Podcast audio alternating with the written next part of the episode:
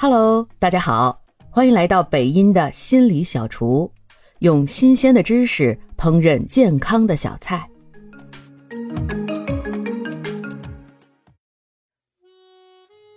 在和来访者的治疗过程中，我发现啊，很多人都会对自己非常严格，特别是很多女性朋友，要求自己既要上得厅堂，还要下得厨房，然后还要照顾孩子、照顾公婆。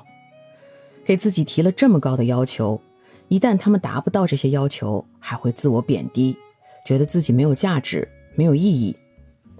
这种想法又会加深我们的挫败感和无价值感，从而陷入抑郁情绪。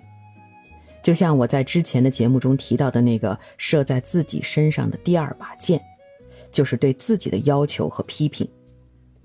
而这个时候，我经常会用 self compassion。也就是自我慈悲心的这个概念。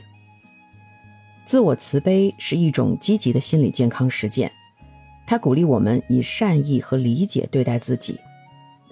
很多人会说：“怎么理解自己、善待自己呀？会不会让自己陷入低沉的情绪无法自拔？会不会让自己没有前进的动力呀？”今天就给大家带来一个美国研究自我慈悲心的心理学家 Christine Neff。提出的是什么阻止我们自我慈悲？来和大家说说他讲的关于自我慈悲的五个普遍误区。误区一：自我慈悲等于自怜。自我慈悲并不是自怜，或者是沉溺于自己的痛苦中。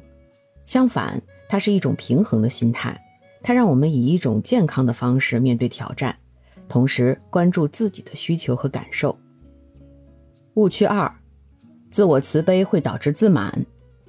事实上，自我慈悲能提高自我意识，帮助我们更好地了解自己的优点和不足。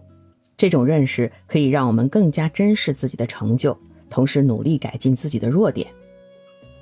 误区三，自我慈悲会削弱动力。一些人认为，对自己的宽容和理解会让人失去对进步的渴望。然而，研究表明，自我慈悲实际上能增强动力，因为它减轻了恐惧和挫败感，让我们更有信心地追求目标。误区四：自我慈悲会导致责任推卸。实际上，自我慈悲有助于我们承认自己的错误，更好地承担责任。当我们对自己宽容时，我们更有可能认识到自己的不足，并采取措施改正。误区五。自我慈悲只是女性的特质，自我慈悲并不是性别特有的品质。无论性别如何，每个人都可以通过培养自我慈悲感来提高自己的心理健康水平。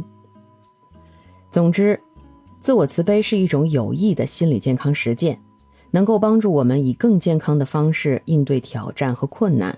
通过揭示和纠正这些误区，我们可以更好地理解它，并在生活中付诸实践。感谢您的收听。如果喜欢今天的心理小菜，记得点赞、评论、加关注，也可以点上一份回去送给你的亲人和朋友哦。